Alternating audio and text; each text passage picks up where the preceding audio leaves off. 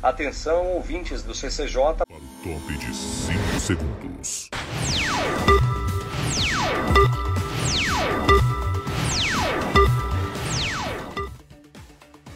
Salve, caríssimos! Sejam bem-vindos e bem-vindas ao nosso podcast Pirará, mas não pira. Me chamo Maria Fernanda e vou guiar vocês na nossa conversa de hoje. Estamos aqui com algumas presenças ilustres, começando com o nosso especialista em geografia, Lucas. Oi, pessoal. É um prazer estar aqui com vocês. Desde já eu agradeço o convite e espero que a gente tenha uma conversa bem bacana. Nossa especialista em política e história, Maria Carolina. Obrigada pelo convite e é uma honra estar participando desse programa que eu sempre tive muita vontade de participar.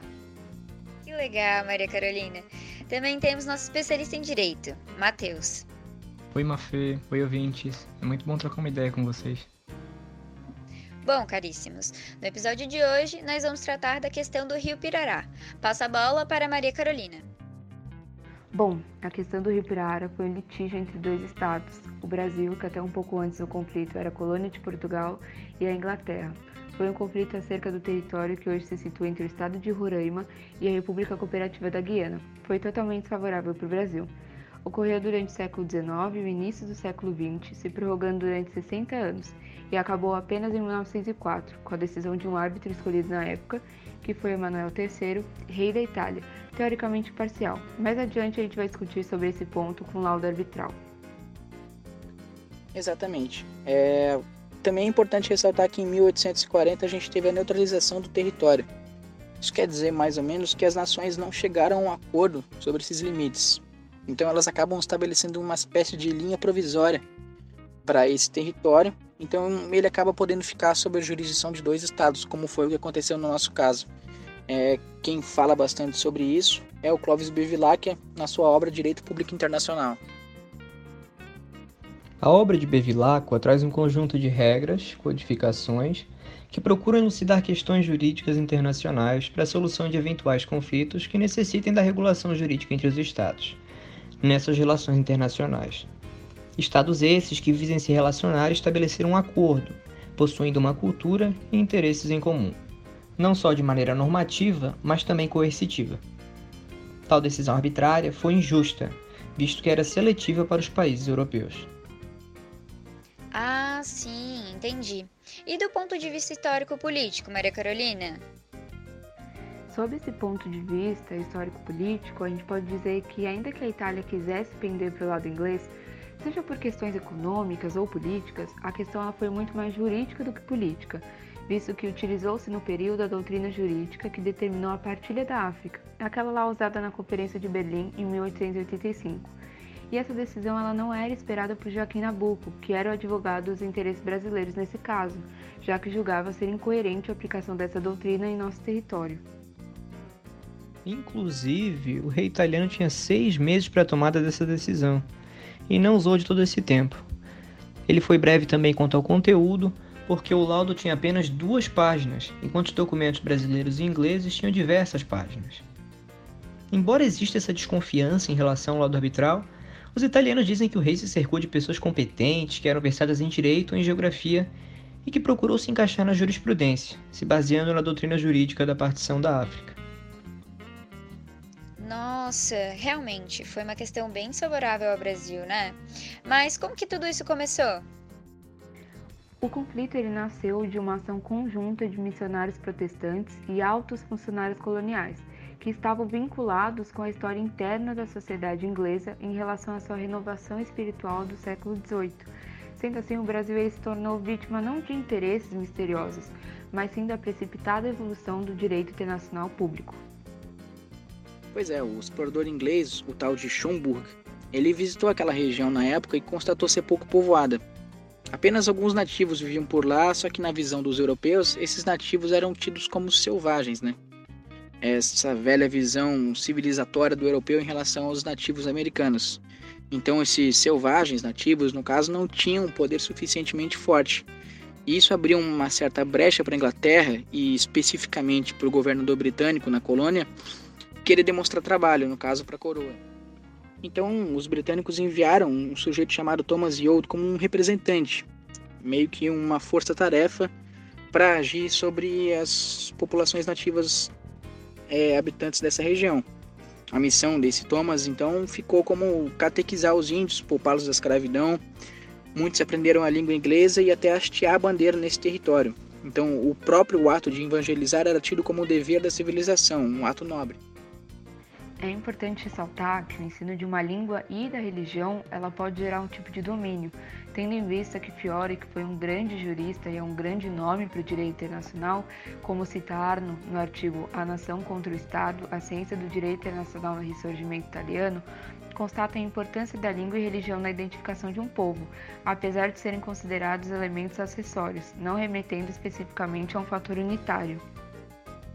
Esse domínio foi feito na premissa de que estados extra-europeus não haviam atingido o grau máximo da cultura civilizatória, acarretando uma visão eurocêntrica e preconceituosa. Aqui eu faço um adendo ao artigo Civilização e Barbárie na Ciência do Direito Internacional, de Ayrton Ribeiro, que pontua muito bem esses fatores. O próprio árbitro italiano ele tinha essa visão deturpada dos povos da América como inferiores. Tá aí mais um fator que pode ter contribuído para sua decisão. Desse modo, no geral, as nações elas eram divididas em nações selvagens, nações bárbaras ou semi-civilizadas, e por fim os estados civilizados, no caso a Europa, de acordo com o direito internacional público defendido por Garrett Walter Gong. Ah, entendi. E o que uma sociedade necessita para ser considerada civilizada? De acordo com Fiore, para uma sociedade ela ser caracterizada como civilizada, ela necessita da capacidade de garantir o respeito e a observância do direito internacional, possuir um ordenamento jurídico nacional adequado ao padrão ocidental e renunciar a crenças e superstições próprias. Pois é, o Brasil não apenas aceitou levar a questão para um arbitramento internacional, como também procurou com insistência ele tinha medo que com o tempo se consolidasse a posse inglesa em toda a região. Isso é compreensível tendo visto esse, esses relatos de uma espécie de ação civilizatória por parte dos ingleses. Então, o emprego da arbitragem na solução não decorreu de uma decisão aleatória ou de imposições, por exemplo, mas eh, foi um processo natural de maturação desse instituto jurídico do direito internacional público. O Joaquim Nabuco, né, bem conhecido abolicionista como adepto da doutrina Monroe, acreditava que o monroeísmo, no caso, era uma espécie de defesa contra o imperialismo europeu na América do Sul. Isso me lembrou aquela história do Destino Manifesto que aconteceu na América do Norte. Seria semelhante a esse imperialismo que você falou agora? Isso, Mafê, exatamente. Tanto que uma das afirmações da doutrina Monroe é justamente que não dá para considerar vagos ou sem donos os territórios do continente americano, mesmo que esses territórios não tivessem, no momento, explorados ou ocupados em sua totalidade. A própria obra do Bevilacqua, no caso, afirma também a teoria da meia distância. Ela mais ou menos cita que para se ocupar uma região geográfica não é necessário o poder do Estado, que ele se exerça em sua totalidade, desde o princípio, mas é importante que progressivamente, se estendendo sobre toda a região, no caso, desde que se respeite o limite ocupado por outro Estado. E apesar de não ser vago o território, Joaquim Nabuco recorreu à existência do Forte São Joaquim para afirmar que aquela região era de domínio brasileiro. Um dos pontos que levou o Brasil a ser lesado na questão seria a falta do duplo grau de jurisdição que impedia que o direito aplicado fosse revisto e que o Brasil pudesse recorrer sobre a decisão. O mais interessante é que José Teodoro Mascarenhas Menck, autor da questão do Rio Pirara, tentou ter acesso aos mais diferentes documentos escritos na época, dentre eles alguns pelo explorador Schomburg, em diferentes bibliotecas pelo mundo, para estruturar sua obra. Mas a administração de uma delas negou, a Royal Geographical Society, uma biblioteca inglesa. Coincidência ou não? É aquela coisa, né? Quem não deve não teme. Mas só para ficar mais claro, como que essa gradação de cultura, inspirada no padrão europeu, influenciou no direito público internacional da época, Maria Carolina? Os juristas da época, muitos deles influenciados pelo iluminismo, eles acreditavam que as nações independentes que tinham domínio sobre todo o seu território e viviam sob um só governo seriam o último estágio do mundo, e movidos pela natureza e pela razão, com o intuito de estabelecer a paz internamente e externamente, ou seja, estes estados eram aqueles dotados e que podiam ditar o direito internacional público. Havia até um certo preconceito, então, né? Sim, e é exatamente este preconceito europeu que colocava o mundo extra-europeu em uma posição de inferioridade, porque acreditavam que não haviam atingido o grau máximo na escala evolutiva, e assim não se poderia esperar igualdade de convenções e sentimentos jurídicos entre os povos civilizados e os povos ditos bárbaros, que eram conceitos usados na doutrina do direito internacional para formular justamente um direito hierarquizado mostrando assim que as relações eram assimétricas e permitiam a subjugação desses povos não europeus. Desse modo, eles desconsideravam as opiniões nativos que habitavam o território litigioso porque não consideravam eles no auto civilizatório, ou seja, eles não tiveram força de voz dentro da questão sobre a sua própria terra. Porém, aqui eu faço uma ressalva de que, embora essas relações fossem consideradas assimétricas, o direito internacional, por exemplo, a Fiore, era considerado universal, porque não havia uma parte do mundo que não estava sob o império dessa regra. Mas já para Lasse Oppenheim, que foi um jurista alemão, esse direito internacional não era universal, e sim restrito à família de nações. Ah, tá. Mas o que era um Estado que fazia parte da família de nações? Pois é, os estados dessa família, entre aspas, tinham que ser civilizados e estar tá em constante relação com os outros membros. Consentir em ser regulado pelas regras do direito internacional e devem consentir também quando há recepção de um novo membro. Ah, sim. Inclusive, isso demonstra o caráter colonialista civilizatório das relações internacionais, tendo em vista a permanência por um longo período do conceito de nações civilizadas no Estatuto da Corte Internacional da Justiça, que é um diploma legal consultado no âmbito do direito internacional. A gente tem reflexos até os dias de hoje, apesar do conceito de imparcialidade tão em alta. Isso acaba levando aquele debate sobre o controle dos países desenvolvidos sobre os subdesenvolvidos, que continuam submetidos a uma relação submissa. Temos inclusive no atual Conselho de Segurança da ONU dois países europeus, França e Reino Unido, que possuem poder de veto sobre os demais, como membros permanentes. Ah, sim, verdade. E Lucas, podes falar um pouquinho sobre como era a região antes e como ela está agora? Além disso, algum de vocês se dispõe a comentar sobre o quão desfavorável seria uma solução como essa ao Brasil hoje? Pois é, então, essa região durante o conflito ela apresentava, para não dizer quase que nenhuma relevância mesmo. Tanto que na época o próprio Lord Salisbury, que era uma espécie de ministro dos estrangeiros do governo britânico, ele afirmou ainda que a região não tinha sequer uma única vaca. Ele tinha apenas alguns afluentes que dão acesso à bacia do Amazonas, né, pertencendo ao território brasileiro. Mas a linha que o governo brasileiro na época entendia, ela daria acesso do nosso país ao Vale do Essequibo. O Essequibo é um, um rio bastante importante, para não dizer o mais importante da região caribenha, que faz divisa com o Brasil. É, e esse, o Essequibo dá acesso ao Mar do Caribe, quer dizer, dá acesso ao Oceano Atlântico por outra vertente, né? É, e o Brasil, com a sua linha proposta, teria acesso, pegaria um de seus afluentes. Atualmente, no caso, que a gente sabe sobre o extrativismo presente, é, no caso a questão geográfica econômica da região do Rio Pirara é a predominância do nióbio, né? Esse minério que é tão falado, que é, foi uma espécie até de plano econômico do governo, mas que não passa muito além disso, é a única fonte de extração predominante daquela região. E outra curiosidade também é que o traçado fronteiriço entre as duas, entre as duas nações hoje é conhecido como Schomburg Line, que é a linha Schomburg, no caso, em homenagem a esse explorador inglês que foi o primeiro a fazer uma espécie de eh, desbravamento e detalhamento da região inteira. Hoje em dia, né, com todas as tecnologias, foram descobertas grandes reservas de nióbio na região.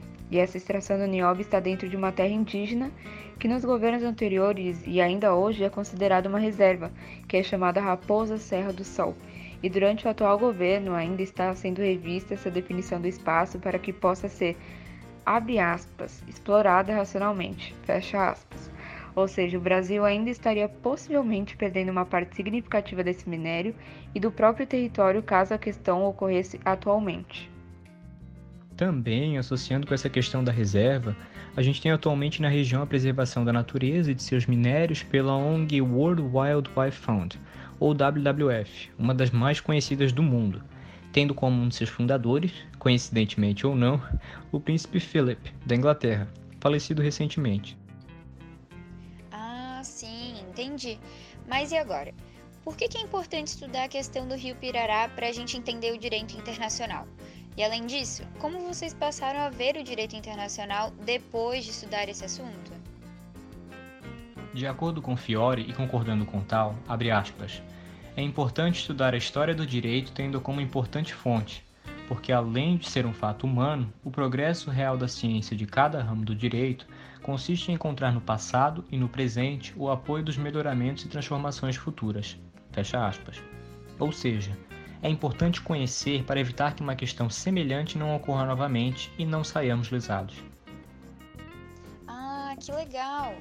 Realmente, é muito importante entendermos a nossa história, porque um povo que não a conhece está fadado a repeti-la, de acordo com o teórico político e filósofo Edmund Burke. Então foi isso, pessoal. Eu agradeço a participação de cada um de vocês no episódio de hoje e a atenção dos nossos ouvintes. Até a próxima, caríssimos! Eu adorei muito fazer parte desse podcast, então obrigada pelo convite e pela conversa. Obrigado, galera, pela troca de ideias, pela experiência, foi muito bom. Bem, pessoal, agradeço pelo debate. Foi uma honra estar aqui com vocês, debater um pouquinho só dessa grande questão e um pouco obscura, que é a questão do Rio Pirara né? Vocês podem ver que ela é um pouco esquecida pela diplomacia geral brasileira, mas que é importante a gente ter trazido para vocês aqui toda essa, esse, essa contextualização do problema à sua época. Valeu! E lá vão os créditos. A apresentação foi feita pela Maria Fernanda, os nossos convidados foram Lucas Odebrecht, Matheus Marqueles da Silva e a Maria Carolina. O roteiro foi realizado pelo Lucas Odebrecht, pelo Matheus Marqueles da Silva, pela Maria Carolina e pela Maria Fernanda. E a edição foi feita por Matheus Marqueles. As referências utilizadas para a confecção desse podcast foram A Nação contra o Estado, A Ciência do Direito Internacional no Risorgimento Italiano, de Arno Dalri Jr., no Anuário Brasileiro de Direito Internacional, Civilização e Barbárie na Ciência do Direito Internacional, Discursos e Representações de Conceitos entre os séculos XVI e XIX, de Ayrton Ribeiro da Silva Jr., Direito Público Internacional, de Clóvis B. Vilacqua, e Questão do Rio Pirará, de José Teodoro Mascarenhas Menck. A música de fundo utilizada foi Mais Que Nada, instrumental de Sérgio Mendes e vinheta com top de 5 segundos dos estúdios Globo.